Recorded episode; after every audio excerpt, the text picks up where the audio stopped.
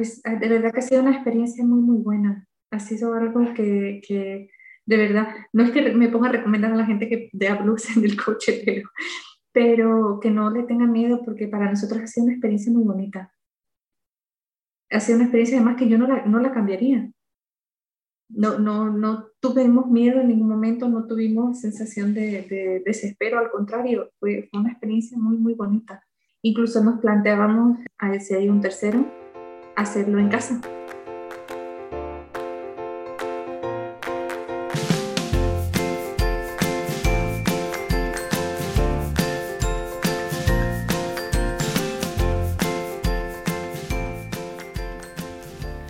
Hola, hola, esto es Planeta Parto, el podcast en el que hablo con mujeres sobre sus relatos de parto y la manera única en la que alumbraron a sus bebés.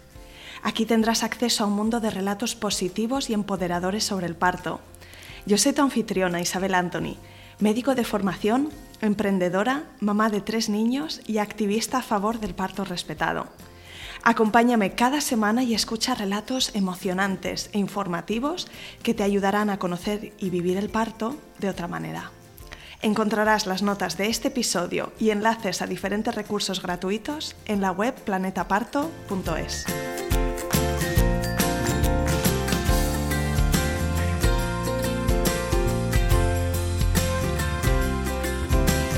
En el episodio de hoy tengo conmigo a Lucía Gutiérrez, mamá de Matías, un niño de dos años, y Marina, una bebita preciosa, que en el momento de grabar este episodio tiene poco más de dos semanas. Vas a flipar con el relato de hoy, porque después de un primer parto inducido, con un dolor insoportable, epidural, uso de forceps y una episiotomía brutal, que tuvo a Lucía casi un mes sin poder sentarse, ella quería tener un segundo parto con el menor número de intervenciones posible.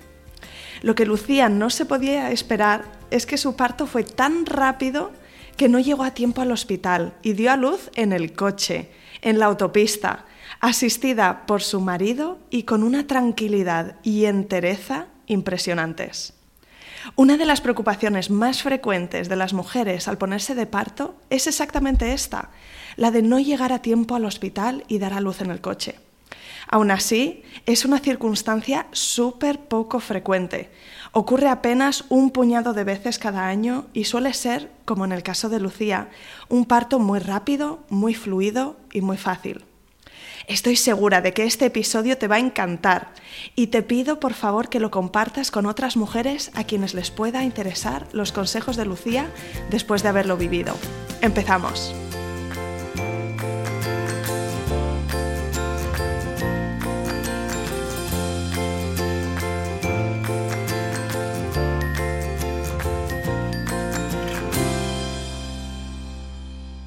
Con Matías fue un, embarazo muy deseado y, con la suerte de que en el primer intento quedé embarazada.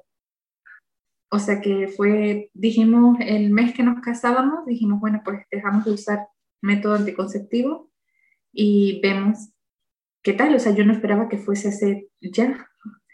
Y dos días antes de, de casarnos, supe que estaba embarazada. Además, eh, por un problema que tuvimos mm, con el juzgado, eh, tuvimos que irnos de luna de miel antes de casarnos. Entonces estábamos en Rusia. Cuando nos enterábamos que estábamos embarazados de Matías, estábamos en Rusia.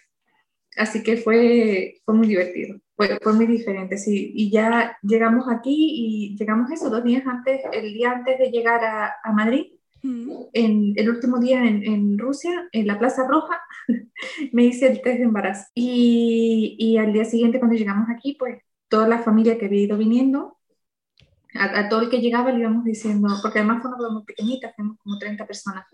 Y pero a todo el que llegaba le iba diciendo, estoy embarazada, estoy embarazada. Así que muy deseado. Eh, Matías fue un embarazo complicado en cuanto que fue pesado, mucho reposo. En el primer trimestre tuve un pequeñito manchado que no fue nada, pero bueno, me pusieron reposo.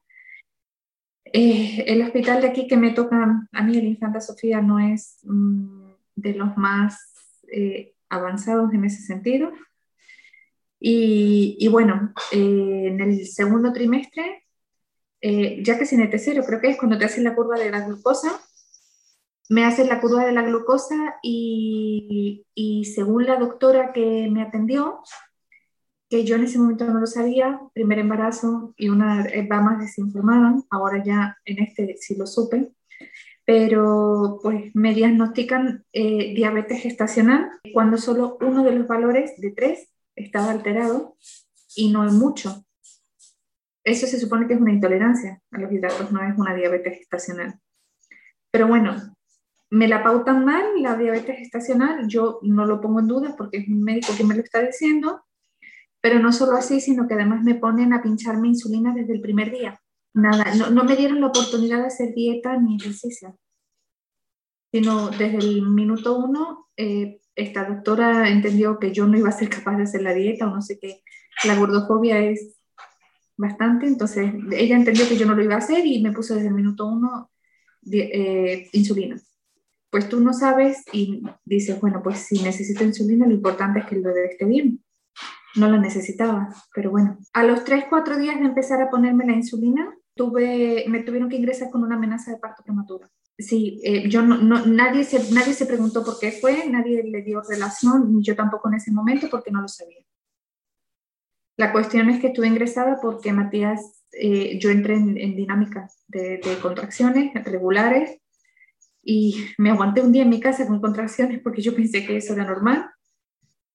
Y, y no, tuvieron que ingresarme, me estuvieron, afortunadamente se pudo parar y con progesterona, o sea, con los supositorios estos que te pones, se, se paró. Y se... ¿Qué ocurre? Que el protocolo es que cuando uno tiene diabetes gestacional con insulina, el parto se, se, induce antes de la semana 40, porque se supone que tú tienes una diabetes descontrolada, cosa que yo no tenía. Y además hasta la misma doctora que me vio la semana 38 o así, me dijo, pero si tu hijo está en percentil 44, o sea, no, no, no es, no es especialmente grande. Mm, Entonces, bueno, pero aún así, pues te asustas porque te hablan de mortalidad y dices, bueno, pues mm, está bien, aceptas la inducción porque pues entiendes que es lo correcto. Y yo todo mi deseo durante mi embarazo había sido un parto lo más natural posible pero pues me lo comí, me lo comí porque no, no, no pudo ser. Yo de verdad me, me traté de preparar y, y, acudimos a los cursos de preparación al parto y, y, tratamos de prepararnos, sobre todo mentalmente, pues es un parto. Yo no, yo no quería epidural, no, yo quería que fuera natural. Y, y un poco también eh, la perspectiva eh, que me habían dado en mi familia de que los partos eran algo horroroso y que lo que había que tenerle miedo y que había que, que era mucho dolor y me habían metido un miedo tremendo. Entonces yo había tratado por, por, mi parte de prepararme para todo lo contrario, para que no me diesen. Y, y me imagino que tendrías el deseo de, de, ponerte de parto de forma espontánea antes de esa fecha de inducción, ¿no? Que, sí, de hecho conseguí que me la retrasaran un fin de semana porque me querían inducir un viernes y yo dije, bueno, esperamos el lunes, por favor. Y esperamos, a ver si me, me pongo de parto de manera espontánea y no, ¿sabes qué? Que me llevé una semana antes de dar a luz, bueno, antes de la inducción, yo tuve muchísimos problemas muy fuertes de a lo mejor tener contracciones durante una hora cada cuatro minutos, pero se paraban. Y luego descubrimos el porqué y era resulta que Matías estaba colocado en posterior. Entonces, al estar mal colocado, él trataba, o sea, por él hubiera salido antes, pero no podía estaba mal encajado. Esa última semana estaba agotada porque eran muchas contracciones dolorosas y no efectivas porque no, no... Antes de la inducción, eh, cuando me quisieron inducir el, ese viernes y les dije que por favor esperáramos al lunes, me dijeron que no había problema porque el niño estaba fenomenal. Me, me consentí que me hicieran un, un tacto y cosa que con Marina no, no he consentido. Consentí que me hicieran un tacto y me dijeron que estaba dilatada casi de, de 3 centímetros y que tenía el cuello borrado. Y, y, bueno, la doctora que me hizo el tacto me plantó una Hamilton sin avisar. Y bueno, yo tuve muchos dolores también a casa, sangre y todo, pero no, no se desencadenó el parto. Ya.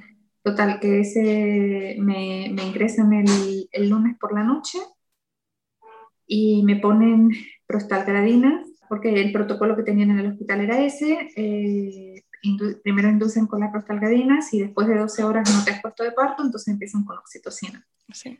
Bueno, pues yo me la pusieron como a las 9 de la noche y yo como eso de las 2, 3 de la mañana, yo ya tenía contracciones cada 2, 3 minutos, me bajan a paritorio y, y bueno, fue un parto rápido en cuanto a, a que era primeriza y era una inducción y fueron, en total fueron seis horas de parto y de las cuales tres fueron pujos.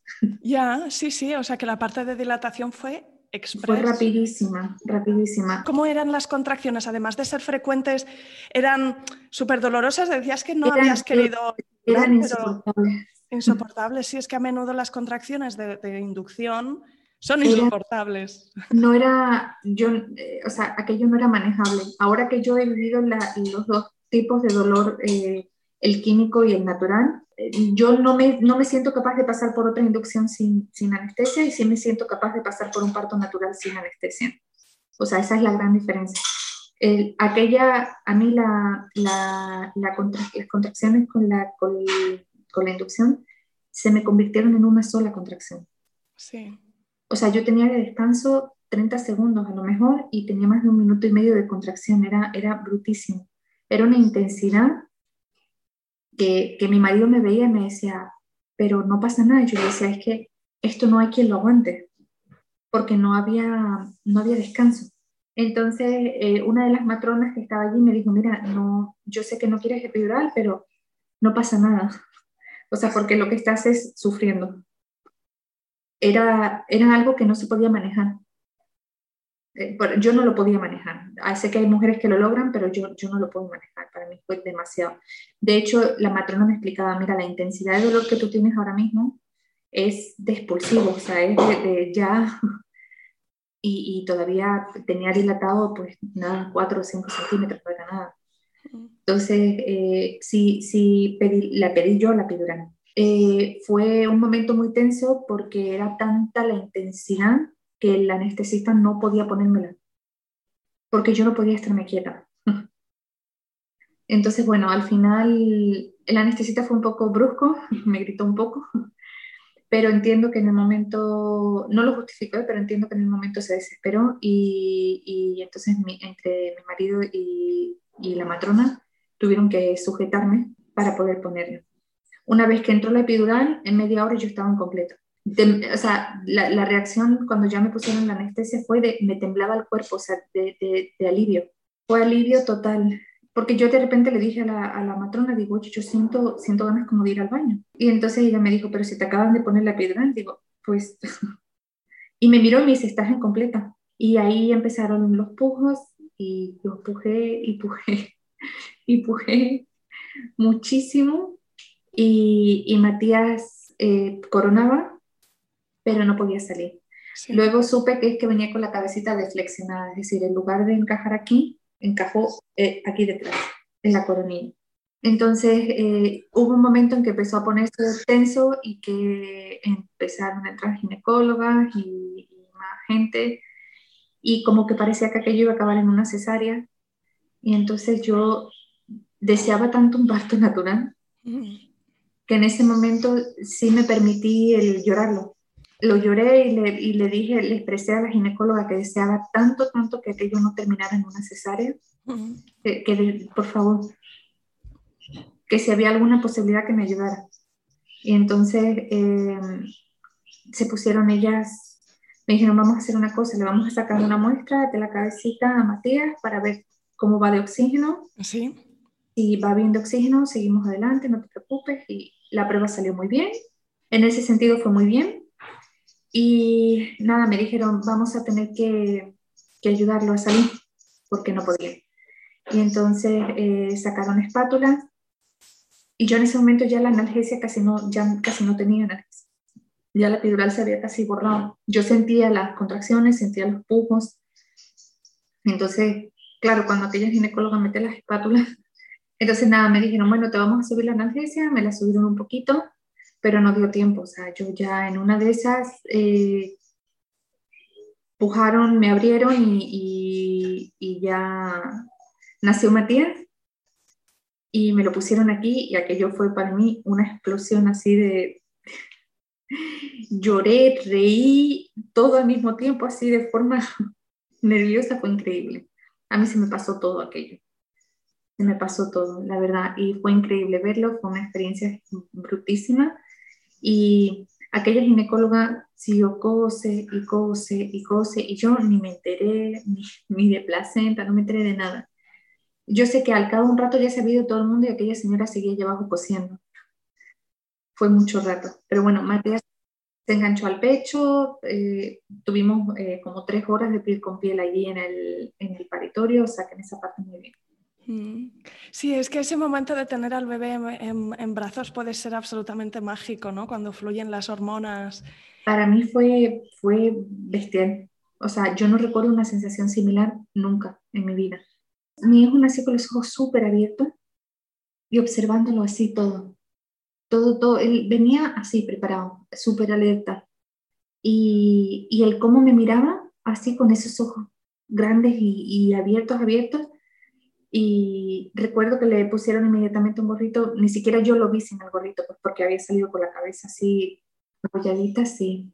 Pero era tanta la felicidad, yo ni me fijé era tanta la, la, emoción, el alivio de que, ya, de que ya había nacido, de que ya estaba conmigo, de, de sentirlo calentito arriba mía, que, que era, fue increíble, la verdad.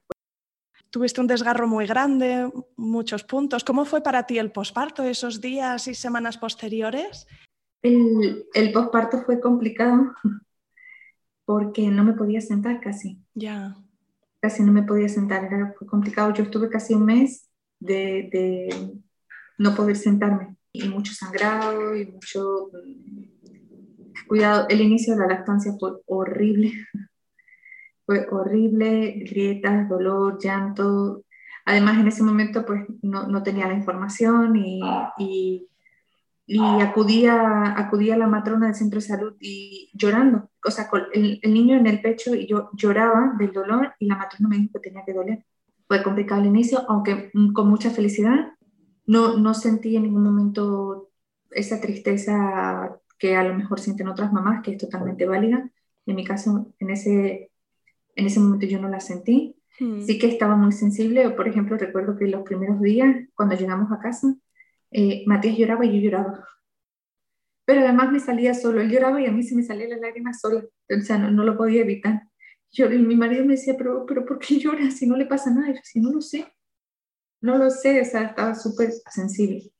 Son cosas que luego con, con Marina no, no, han sido así. Ya uno también aprende a, a verlo, de dónde viene ese sentimiento y por qué te sientes así y todo eso. Con Marina también he llorado en el posparto porque creo que todas lloramos en algún momento en el posparto, sí, pero, pero ha, sido, ha sido algo diferente. Entonces, eh, me sentí feliz porque era un niño, ya te digo, muy, muy deseado y era mucha la felicidad. Pero Matías dormía muy poco, muy, muy poco. Y, y el inicio del, de la lactancia fue muy complicado. Bueno, no, no, sé si tú tenías claro ya que querías tener eh, más bebés. Eh, ¿Y cuándo fue el momento que decidisteis que estabais listos, que queríais ampliar la familia?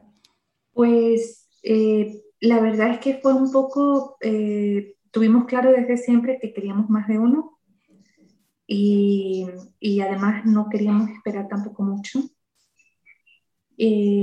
Pues porque yo voy a cumplir 34 y sé que hay mamás mayores, pero bueno, yo, me, mi intención era por lo menos el segundo que llegara antes de los 35. Por si parábamos en el segundo, pues bueno, está bien. Y si no, pues tengo margen todavía para tener más. y por evitar un poco los riesgos asociados a más de 35, pero en principio, o sea, sé que no, no hay problema por tenerlo más allá.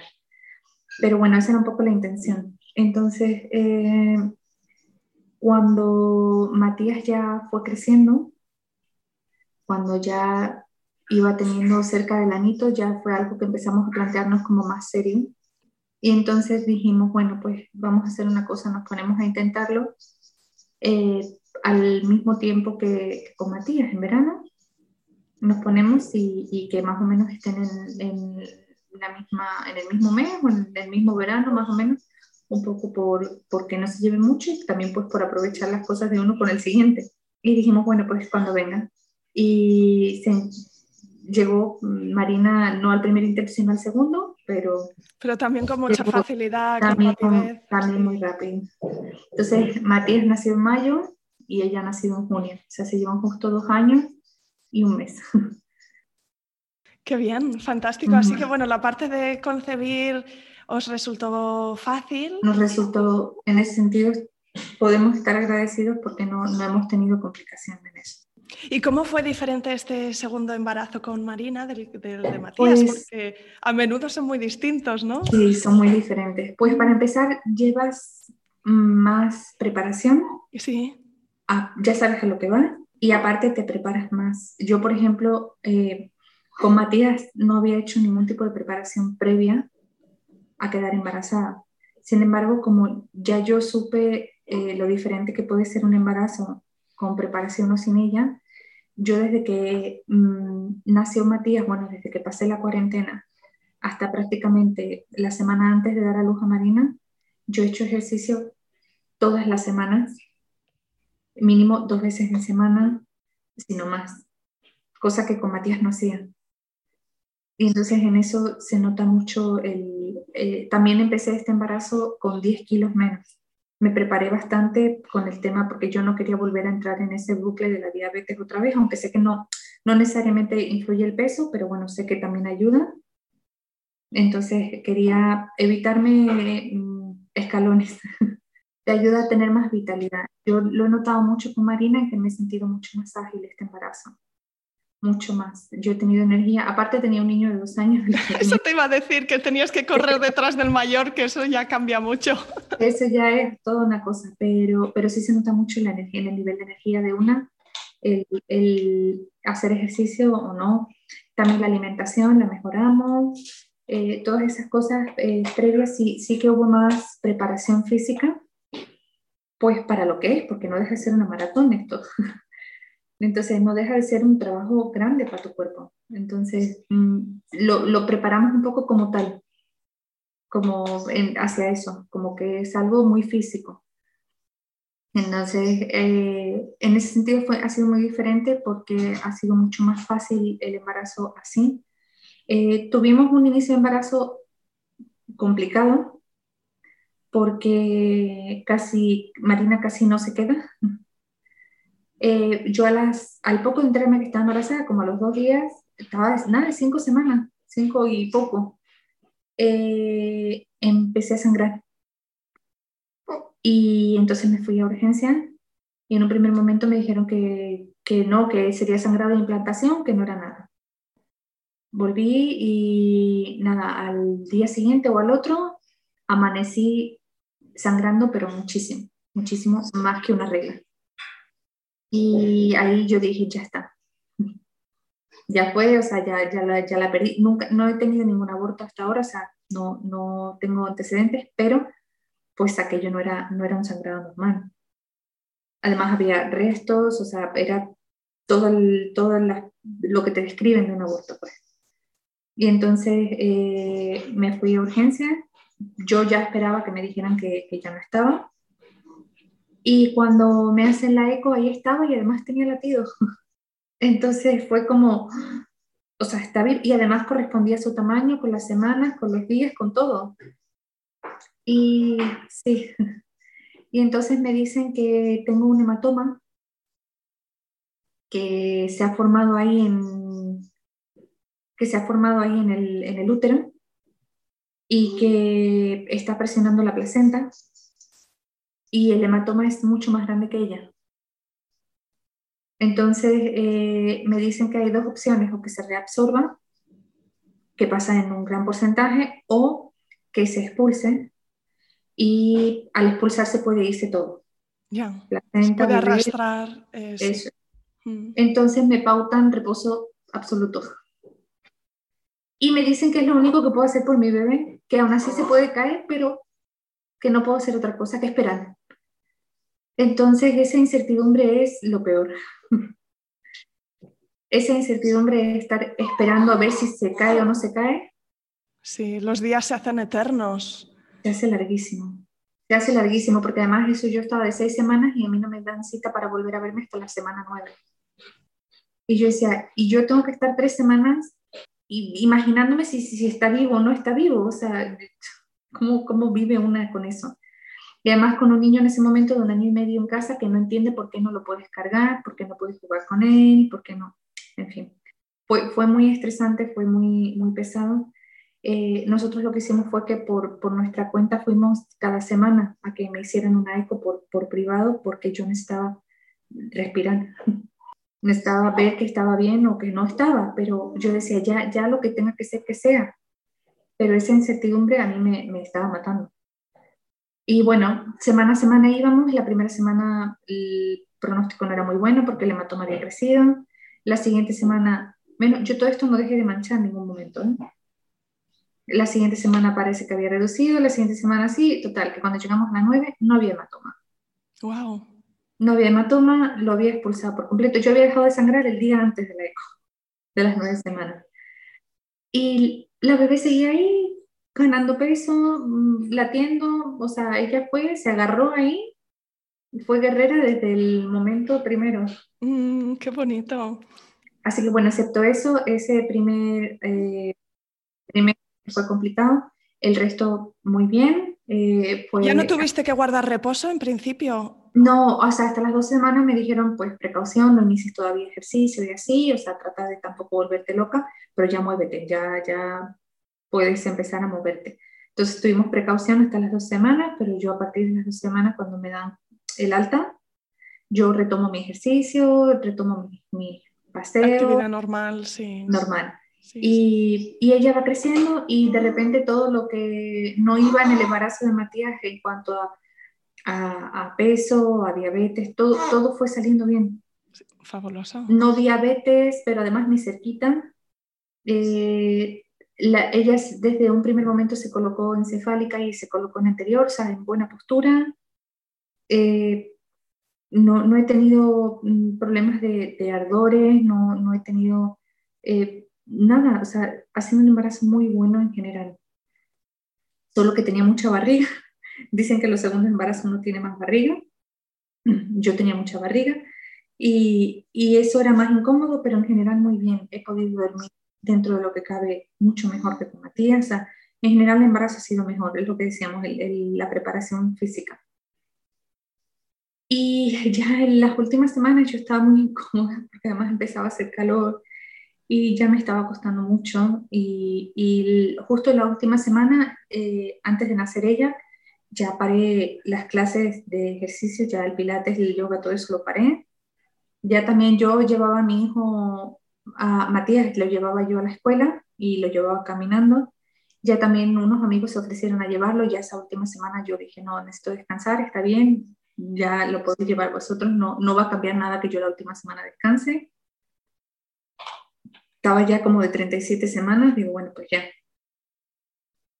y, eso, y, esta señorita se decidió a salir el, en la semana 38 más 2. Sí, y, quiero saber, antes de que me cuentes el, parto, ¿qué pensamientos tenías en relación al parto? Porque con la perspectiva del tiempo, ¿no? Había pasado ya un año y medio, eh, no podemos nunca evitar mirar atrás y, ver nuestras experiencias, ¿no? Y, a lo mejor darle una lectura diferente eh, y, ahora que estabas embarazada y teniendo el segundo parto por delante, a lo mejor tenías unas ideas concretas. Tenía mucho miedo del desgarro, tenía mucho miedo porque además eh, me he topado pues en esta preparación que decimos física hasta llegar a, ahí, me he topado con algún ginecólogo o ginecóloga que, que ante un desgarro 3B te recomienda directamente que te vayas a cesárea. Sí. sí. Entonces, pues yo tenía mucho miedo porque porque no lo pasé bien en el primer posparto con el desgarro, porque luego he tenido mucha fisioterapia para recuperar el suelo pélvico, porque hubo incluso quien me dijo, una, una fenómeno me dijo, eres, muy joven, Lucía, para tener que usar pañales. O sea, para que pensara bien si, si me quería enfrentar a, otro desgarro, porque podía empeorar y, y eso hubiera podido desencadenar eso, tener que usar pañales. Y entonces, pues eso, eso te asusta mucho. ¿Y tú tenías alguna pauta o algo de cosas que pudieras hacer como para favorecer la elasticidad y ejercicios concretos o un masaje perineal? No sé si probaste alguna cosa. No, yo, probé todo. no, verás, probé todo dentro de lo, de lo razonable. Pues mira, yo sabía que el, hacer ejercicio durante, durante el embarazo precisamente eh, iba a ser muy útil y ejercicios también, pues cuando uno va específicamente a clases de, pilates o de yoga para embarazadas, se centra mucho en, el suelo pélvico. Entonces yo sabía que, que, hacer ejercicio en general para fortalecer mi cuerpo y en, y en especial para el suelo pélvico, eso me iba a ayudar de cara a un mejor parto. También eh, tengo en casa, compré el, el tronco, el, el, que se utiliza para el 5P, ese es específico para fortalecer la zona del suelo pélvico y del, del perineo. Entonces hacía ejercicios que la fisio me, me, dio unas pautas, entonces yo todas las noches antes trataba de hacerlo. Eh, luego también eh, estuve yendo a la, a la fisio de suelo pélvico para que tratáramos la cicatriz. Ya no, o sea, sí hacía masaje perineal, pero mm, casi todo el tiempo era eh, tratar mi cicatriz Estuve yendo desde la semana 36, un par de veces en semana, para elastificar lo más posible esa cicatriz. Porque pues así podíamos evitar que, o sea, no, no decíamos que no hubiera desgarro, pero que no fuera tanto el desgarro. Entonces hacíamos el masaje, luego eh, también en casa por la noche nosotros hacíamos el, masaje, el tradicional, el perineal tradicional, y la fisio nos hacía con, con la cicatriz porque había que tratar la cicatriz. Luego también ella me, me pautó, pues, ¿ves estos churros que usan los niños en la piscina de corcho? Pues si lo cortas y lo adecuas a, un tamaño más pequeñito y te sientas encima, eh, eso al moverte también hace que eh, elastifiques la, la, cicatriz. Entonces eso lo hacía las todas las noches también antes de acostarme, puse aceite rosa mosqueta solo en la cicatriz también, para darle, en fin, todo lo que estuvo en mi mano era, era un, un miedo grande para mí el, volver a, a, entrar en eso. Después también pues busqué plan B en cuanto a, a que eh, si tuviera que poner epidural, tratar de no parir en litotomía, o sea, no parir tumbada sino pues cuál es la mejor postura para evitar desgarros, ya sea con o sin epidural, pues de lado. De lado es la postura que, que menos perjudicial es para tu perine. Pues nos preparamos con mi marido, yo le decía, me tienes que agarrar así, y vimos posturas, y hicimos cursos de preparación y todo. Entonces iba un poco pues a la idea de otra vez parto natural, yo quería un parto natural, pero dije, bueno, no voy a, crearme la expectativa de que va a poder ser, porque no, no sé si a lo mejor por mm, X motivo, aunque Marina estaba bien colocada, estaba bien encajada, estaba todo de bajo riesgo y todo perfecto, digo, quién sabe, rompo bolsa y igual me vuelven a inducir o qué sé yo. Entonces, si tiene que acabar en una epidural, porque tenía claro que no iba a aguantar una, otra inducción sin epidural, entonces eh, decía, bueno, pues por lo menos tener recursos de cómo moverme con la epidural, cosa que en el primero no tuve. Y, así poder ayudarla un poco a ella a encajar bien, a salir y a dejar dentro de lo que se pueda lo menos posible.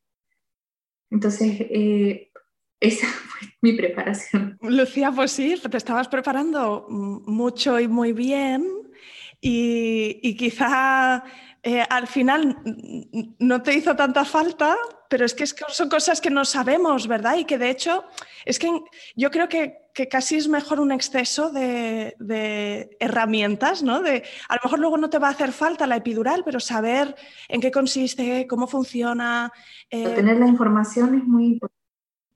Da, da mucha tranquilidad previa y luego en mm. el momento que la necesitas, ayuda a tomar mejores decisiones también, ¿no? Porque no es todo tan nuevo y tan... Tener, tener la información de las dos cosas, no, no cerrarte solo a una, da mucha tranquilidad, por lo menos a mí. Da mucha tranquilidad de, de saber que, que, puedes decidir una cosa o la otra y que, y que las dos están bien, que son, son opciones iguales. Bueno, pero Marina no se esperó a las 40 semanas, ¿verdad? Me parece que te sorprendió un poquito antes. La 38 más 2. ya dijo ella que estaba aquí. lo cierto es que yo llevaba ya un par de semanas, desde que cumplí las 36 semanas, yo le decía, bueno, en cuanto tengamos el resultado del estreptococo, en cuanto tengamos el resultado del estreptococo, cuando quieras, nace ya, porque yo estaba muy incómodo.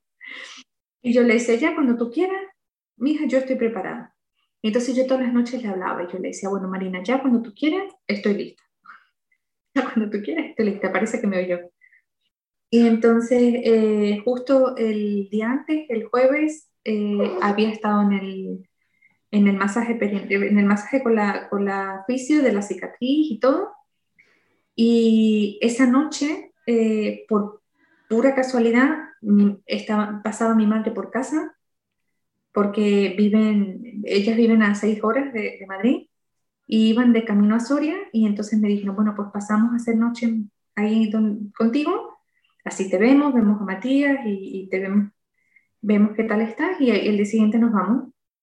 Y yo dije, ah, fenómeno. Entonces nada, aproveché cuando estuvieron aquí mis mamás y les dije, ay, yo necesito mucha oxitocina para que esta niña ya se decida salir. Y entonces estuvieron haciéndome masajitos en mis pies y así, este, estuvieron dándome mucho mimo. Y, y se ve que esa oxitocina funcionó, porque pues a la mañana siguiente llaman así de, de, de parto. ¿Te despertaste porque tenías contracciones eh, esa? Eh, esa noche, además, yo no sé si, si Matías, él presintió algo, pero tuvimos una noche terrible con él, de, como de pesadillas, de, de, estar despertándose todo mucho, de llorar. fue tanto que, que, como mi marido trabaja de noche y entra como a las 3 de la mañana, le dije, mira, tráeme a Matías aquí a la cama conmigo y vete tú a su cama porque no vas a dormir nada. Descansa tú, tráemelo y así yo me encargo de él y, y tú te vas a dormir. Y, y durmió conmigo él esa noche, y que no es lo, no es lo común. Y, y entonces durmió conmigo y, tuvimos mala noche en cuanto que se despertó eso mucho. O sea, no fue la noche que más descansé yo. Y entonces, bueno, pues yo ya a ella la noté haciendo algún movimiento raro, pero no, no le di más importancia. Y a las 7 de la mañana, que es más o menos cuando a mí me iba a sonar el despertador para preparar a Matías para pues, el desayuno y todo eso, para ir a la guardia. Y, y sentí, me desperté porque sentí una contracción. Y además, mm, como Matías había estado mal colocado, mis contracciones no habían sido iguales. Las de Marina fueron distintas. Las de Marina fueron como un dolor de regla muy intenso. Las de Matías fueron siempre los riñones. Entonces, eh, fue un poco como, uy, ¿qué, ¿esto qué es? No, no lo había sentido, ese, ese dolor en concreto yo no lo había sentido antes. Y entonces dije, uy, y me desperté. Dije, uy, pues se estará encajando ella. No le di más importancia. Y me volví a dormir. Dije, todavía tengo un poquito de tiempo. Y vi que Matías estaba tranquilo y me volví a dormir. Y me volví a despertar con otra. Y miré y habían pasado como 10 minutos. Dije, uy, qué raro me volví a, digo, bueno, me voy a poner del lado izquierdo, me voy a estar tranquilita, a ver. Y a los 10 minutos me dio una tercera. Y ya dije, uy. Ya empezaste a atar cabos y dijiste, uy. Dije, uy.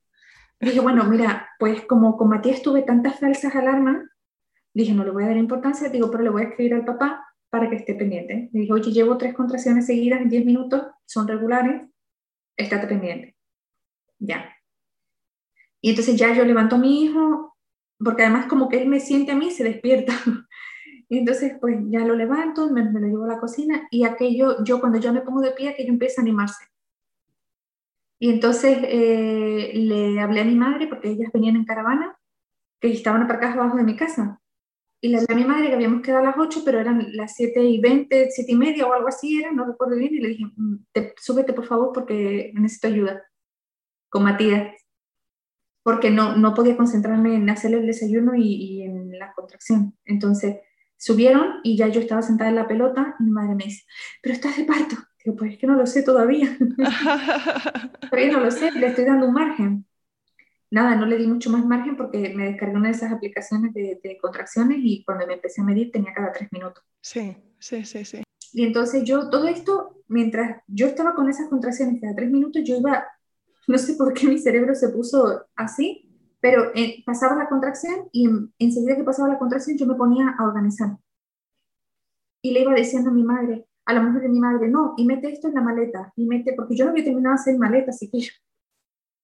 Y, y a la mochila de Matías le pones esto, y otra contracción, se paraba, y la seguía.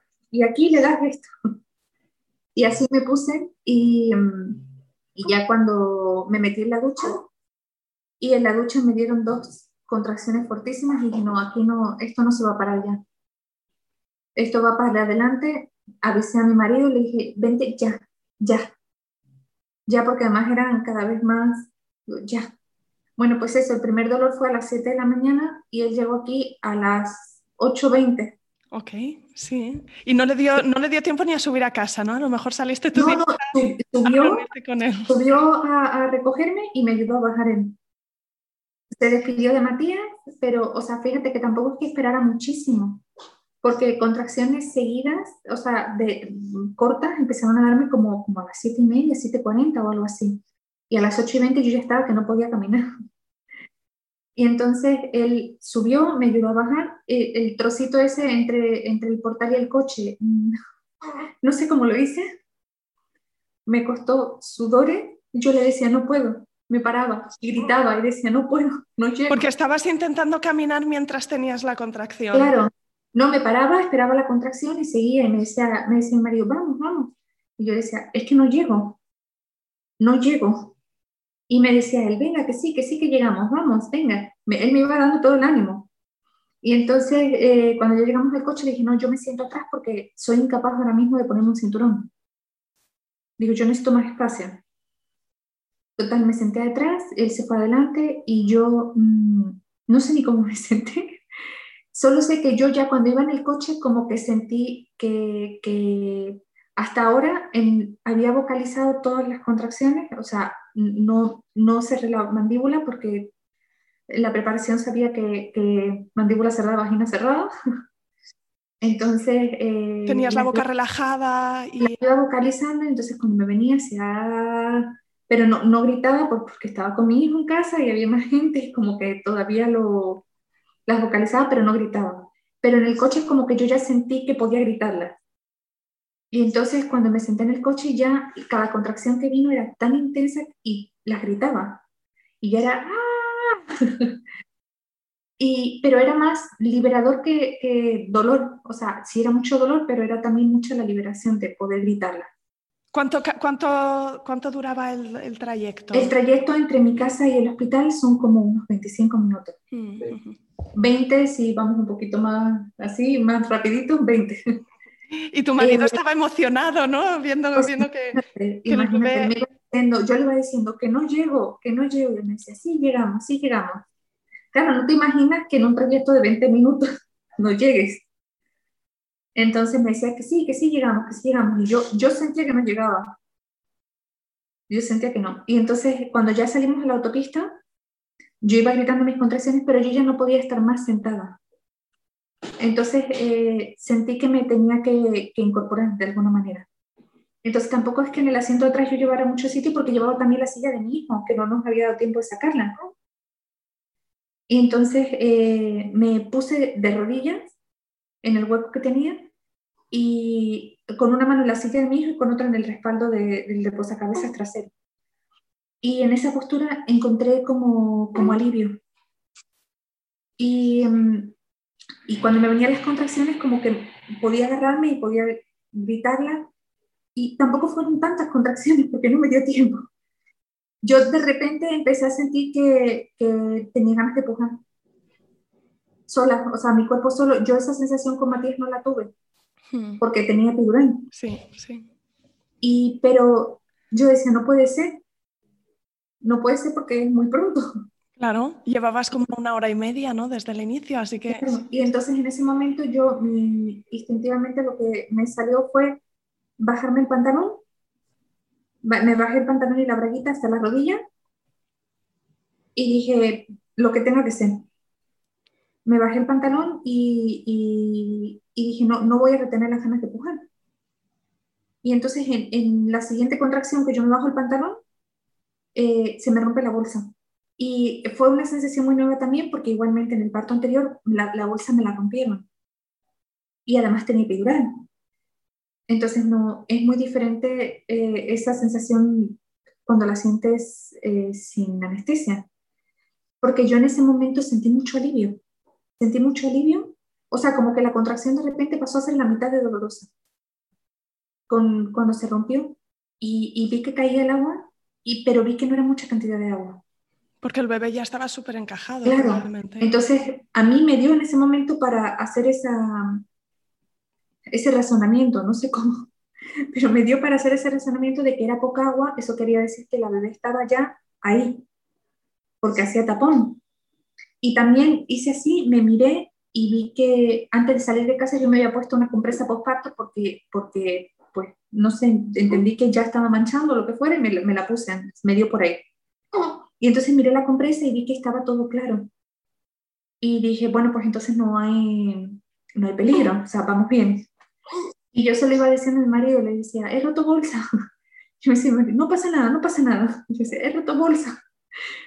Digo, el agua es clara y, o sea, quiere, quiere decir que va bien, era, era transparente y, y no había nada, ni siquiera restos de sangre, nada, era totalmente transparente. Y yo, Lucía, te quiero parar un momento y que me digas qué, estabas pensando. No pensaba nada.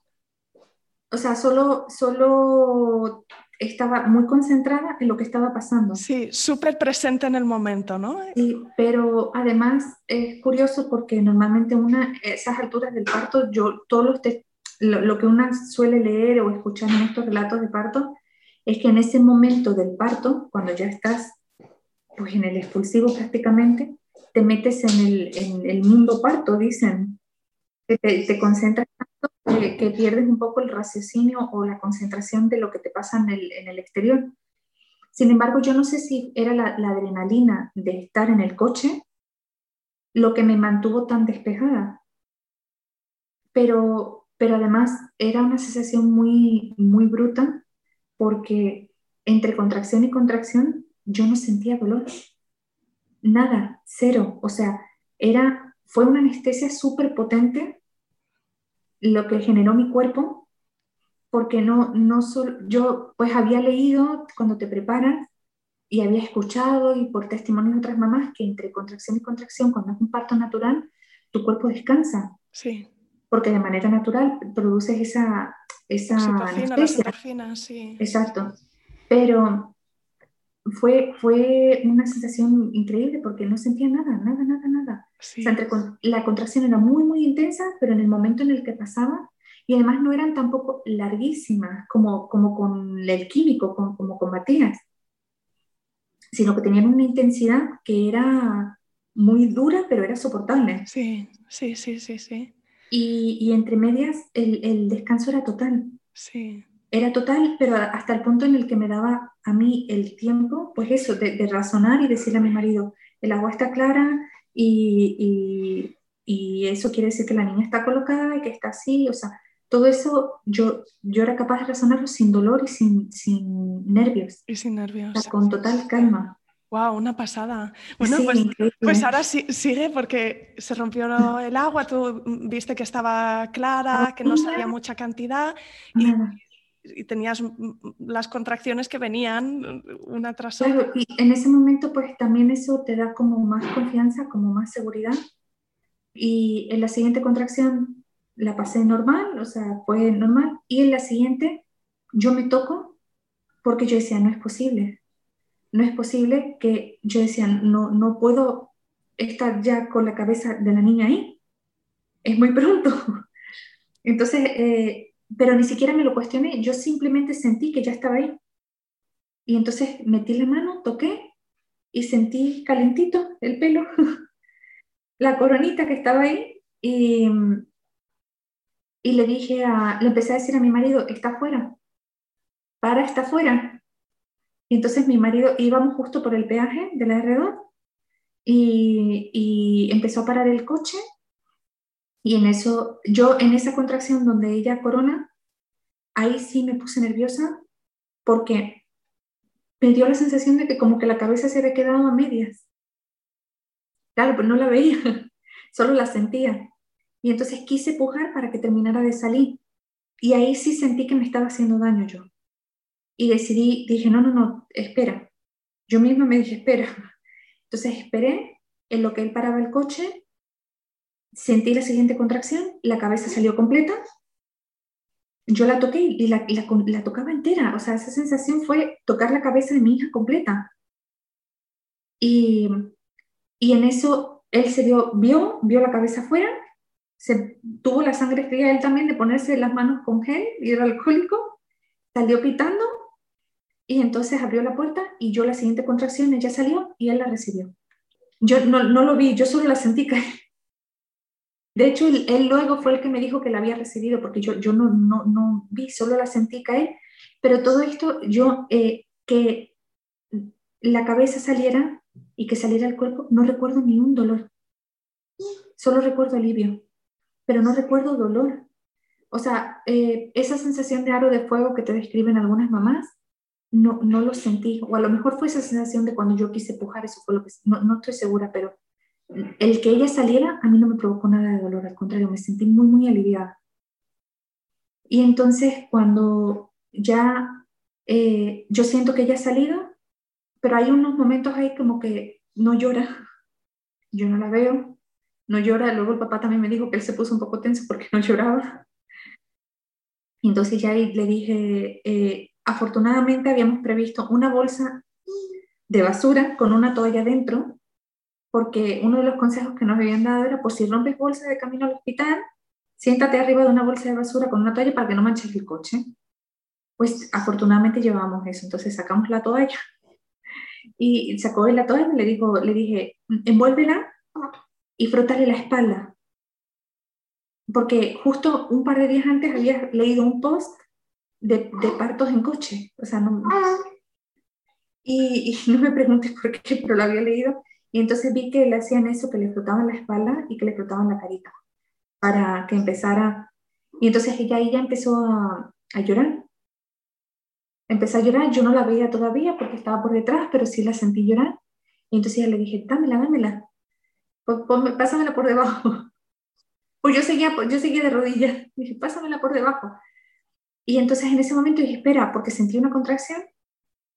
Y, y en ese momento salió la placenta. Salió la placenta en la siguiente contracción, pero además salió entera y cayó dentro de mi pantalón, pues yo seguía con el pantalón por la rodilla. Entonces en ese momento yo la agarré con las manos, ni, ni siquiera lo pensé. Y yo juraba que la metí en la bolsa yo, pero según me dice mi marido, se la pasé a él y él la metió en la bolsa.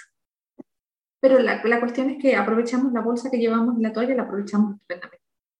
Metimos la bolsa ahí en, en la placenta en la bolsa y él ya me pasó a Marina y, y, ya yo me la puse, me senté en el, en el coche, el coche ya la tapicería daba igual a esa altura, yo ya me senté ahí, estaba lleno de todo, me senté ahí y, y ya me la, me la puse al pecho. Mi, mi, marido tuvo la bendita idea, que ahí sí fue él también, de decir, ¡Ah! tenemos un gorrito en la maleta. Sí. Y entonces fue corriendo al maletero, le puso el gorrito Y ahí, cuando ya estábamos los dos, mientras yo ya me la ponía en el pecho, él había para una señora que pasaba por allí. Llamaron a emergencia y ya con el teléfono de emergencia eh, la señora me iba preguntando, pero ¿estás bien? Por lo que le iban preguntando los paramédicos. Claro. Y la señora decía, estaba súper nerviosa y yo estaba súper tranquila. Estaba súper tranquila porque la tenía ella en brazos, estaba bien, me daba igual. Sí. Y, y, estaba como si no, mi marido decía, pero tú parece que no hubieras parido, o sea, no te pasó nada. Yo estaba como si no, la adrenalina, como si no me hubiera pasado nada. Estaba como, me senté allí con ella, tranquila, y ya me, la señora estaba súper nerviosa, me dice, pero está bien, está bien. Y yo, sí, sí, sí, no, no tengo nada. O sea, estaba dolorida, pues acababa de parir, pero no, no, no más, nada. Y entonces nada, ya al rato apareció la, la, policía y que no hizo nada, la policía solo estuvo por allí pues viendo que todo estaba, pero no, yo seguí dentro de mi coche y ellos fuera. Y luego llegaron los paramédicos, los paramédicos tardaron un ratito, tardaron como media hora. Y nada, ya eh, la, la, paramédico que, que, me atendió mm, estaba, un, no tuvo mejor momento para decirme todas las cosas que podrían haber salido mal. Ya, o sea que vino a reñir, ¿no? Pues me dijo que era una temeraria, Mm. porque yo me tendría que haber quedado en mi hospital y no tendría que haberme ido a otro hospital, porque, pues, bueno, que como no había cortado el cordón y cosas así, y que podría haber sido muy peligroso porque la niña podría haber traído vueltas de cordón, etcétera, etcétera. Todo en ese momento se le ocurrió decirme cualquier cantidad de cosas. Pero bueno, ya está. Yo ya me subieron a la camilla, ya me llevaron a, con mi niña al hospital y, y ahí ya en el hospital pues me, nos revisaron, ya apareció el papá, revisaron la placenta y todo muy bien. La placenta estaba íntegra, yo no había tenido ningún desgarro. Nada, nada de desgarro, increíble. O sea que no necesitaste ni, ni siquiera un, ni un paracetamol te tomaste en este me parto. Tomé es que no te... Me tomé un paracetamol porque lo pedí yo por, los, por los, las contracciones estas que te dan después, que, ese, que, que fueron súper dolorosas esta vez. Los entuertos y estos que después... Los entuertos, justo, sí. eso, pues fueron, pero lo único que tuve fue un, unas pequeñas laceraciones en los, en los, labios, yo creo que justo de ese pujo que yo hice sin, sin tener que hacerlo, que ni siquiera necesitaron de cura. Pues como me dice mi marido, te firmo otro parto en el coche y la verdad es que yo también. Hombre, yo, yo te voy a dar la enhorabuena, Lucía, por, por, por una experiencia tan maravillosa y, y bueno, que, que, fuese bien todo, desde luego es importante, pero el nivel de entereza que tuviste tú jo, llama mucho la atención. No sé, cuéntame un poquito cómo fue la llegada al hospital. No sé si allí también te riñeron un poco o al revés. Te, te... No, en el hospital todo muy bien, la verdad. En el hospital simplemente enhorabuenas, enhorabuenas, enhorabuenas. Y, y, todo el mundo cuando veía la historia que había sido un parto en el coche, te, todo el mundo se pregunta, pero ¿cómo es eso? ¿Y cómo ha sido? después también a mucha gente le surge la duda de, ¿y te esperaste mucho en tu casa? Y yo decía, pues es que no, no, no, no me dio tiempo a esperarme nada en mi casa. De verdad que fue el, mínimo indispensable de, probar que no estaba, que estaba realmente de parto. Y, me salí de la ducha, me vestí me fui corriendo. O sea, no, no, no esperé ni siquiera me habían dicho todo el tiempo que, que, como mi primer parto había sido rápido, como Marina venía muy bien encajada, y, o sea, muy bien colocada, etcétera, las matronas que me habían visto me decían siempre, normalmente decimos a las, a las, a las multíparas que una hora en casa con contracciones y luego se vengan. Dice, pero en tu caso no te esperes tanto. Siempre me habían dicho, en tu caso no te esperes tanto. Y, y no, pues es que yo no, no, no me esperé, de verdad que no salí, salí lo más pronto que, que, me permitieron mis circunstancias, no, no, no estuve ahí aguantándome. Pero bueno, la verdad es que todo muy bien, eh, únicamente eh, hubo una parte fea, que fue que lo que te comenté, que el policía que nos atendió eh, le tomó una foto a Marina y la, la publicó en redes sociales y en varios, en varios periódicos y además atribuyéndose el mérito de que nos había ayudado a, al parto. Y hasta el alcalde de, salió diciendo felicidades a nuestros agentes por ayudar a la pareja asustada en el parto. Y, y, y, ni ellos estuvieron presentes en el parto, ni tenían autorización para publicar a mi hija, ni, ni nada de eso. Sí, bueno. ni, ni, ningún, ni, ni, ninguna razón por la que atribuirse el, el mérito y no, porque ellos, ellos no parieron. Para empezar, ellos no parieron. Ni aunque hubieran estado, la que parí fui yo. Y, y aunque, y de todas maneras no estuvieron. Ellos llegaron más de, más de 10 minutos después de que mi hija hubiera nacido. Sí. Y tú no estabas entonces, asustada, entonces es como que no. el reportaje de esto es, es sí, es, es, es, darse importancia a sí mismos en vez de dártela a ti, que es la que la, se la merece. No, y aparte publicar una foto de una menor sin consentimiento es algo grave. Entonces, bueno, eh, en eso la verdad es que me, me empañó un poco el, los días de hospital porque, porque no me parecía justo. Y estuve peleando mucho y, y, creo que no es el momento de estar peleando cuando uno está en un posparto, además un parto tan bueno, porque a diferencia de con, con Matías yo no me podía mover. Y con Marina en el mismo paritorio yo me levanté a darme una ducha O sea, fue, fue nada que ver, nada que ver y la recuperación ha sido nada que ver. Bueno, de hecho, todavía te estás recuperando porque de esto hace apenas un par de semanas. Pues va a cumplir el, eh, hoy es viernes, hoy hace justo dos semanas. Hoy hace justo dos semanas y es que estás estupenda. Y yo de verdad estoy deseando poder empezar a hacer cosas otra vez y, y poder retomar mi deporte. Sé que tengo que esperar, soy prudente con eso, pero, pero me encuentro tan bien en comparación con Matías que me apetece hacer otra vez muchas cosas ya. Pero bueno, un poquito vamos a esperar a esta, pequeña, que tuvo toda la prisa por llegar y, lo hizo fenomenal. Y, pues yo te preguntaría, Lucía, ¿qué, le dirías a una mamá eh, primeriza o, no, o multi, para que, que tenga esta preocupación de, mm, de, no llegar al hospital a, a, tiempo, ¿no? Porque... Pues yo les diría que no, que bueno, que para mí es muy útil cuando una tiene miedo informarse. Porque la información a mí, en mi caso concreto, a mí me da mucha tranquilidad. Entonces, cuando una tiene información, tiene poder. Y entonces, a, a, mi, a mi parecer, no es, cuando un parto se desencadena así de rápido, en el 98% de los casos, es un parto que no tiene ninguna dificultad porque si no, no se da tan rápido. Un parto que trae alguna dificultad se tarda. Si hay una mal posición, si hay lo que sea que dificulta el parto, no vas a parir en el coche, te va a dar tiempo a llegar.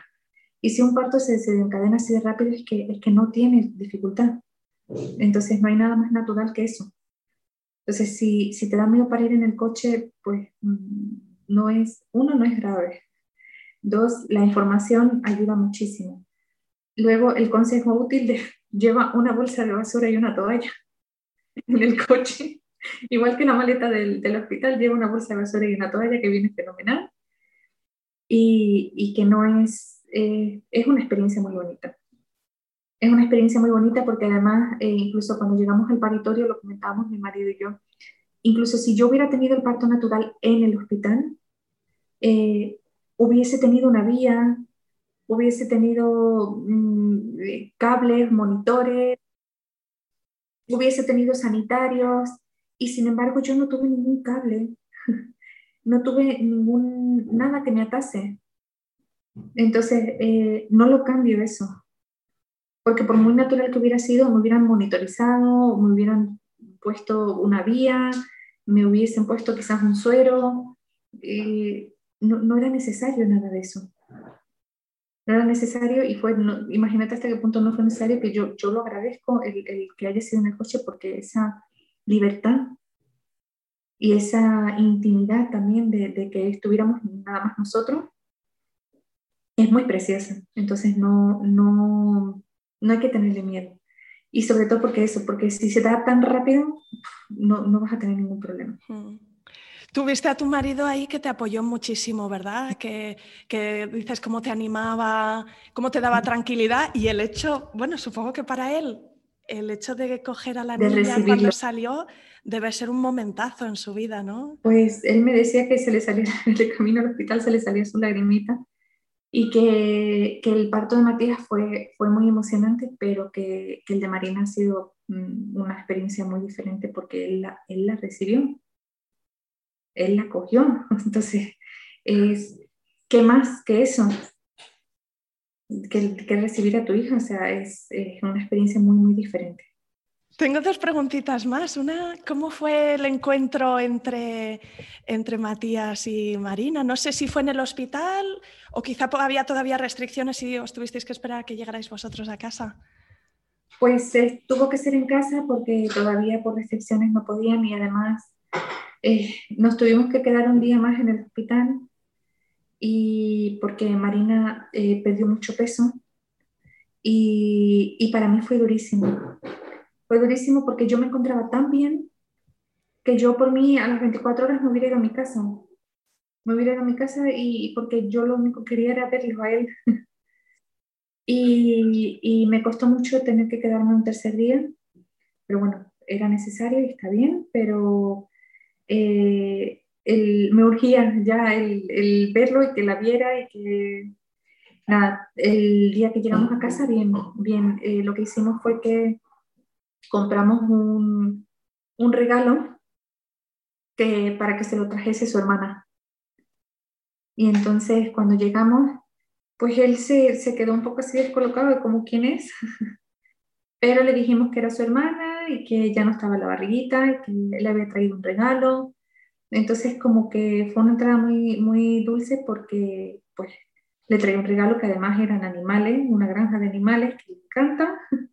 Y entonces pues ya era la felicidad.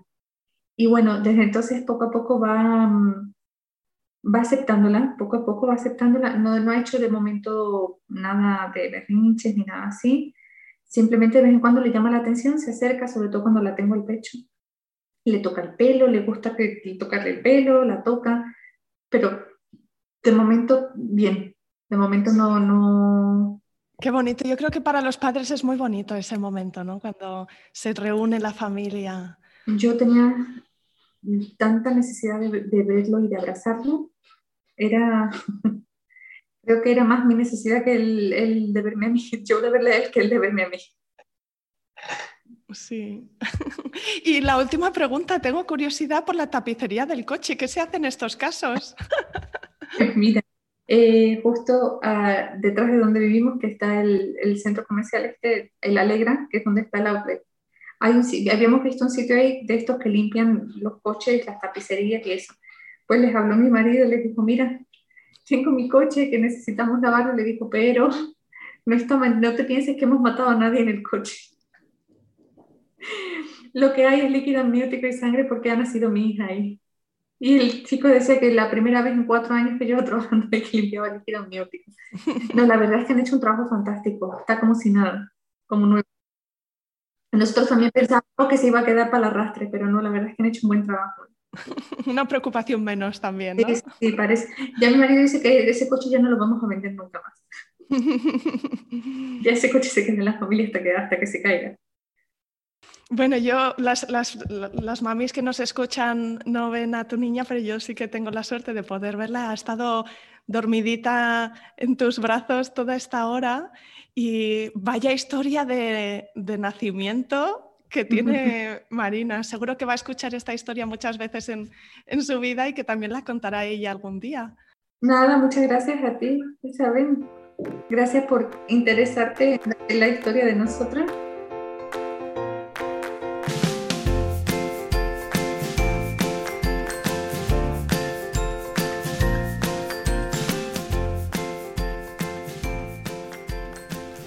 Aquí acaba este episodio. Si te ha gustado, te van a encantar también los siguientes relatos de parto que escucharás en el podcast.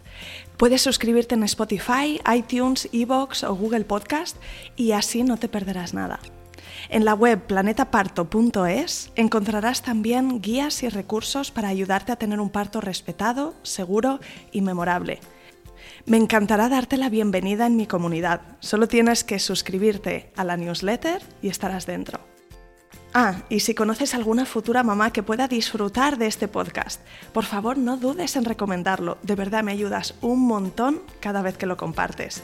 Mil gracias.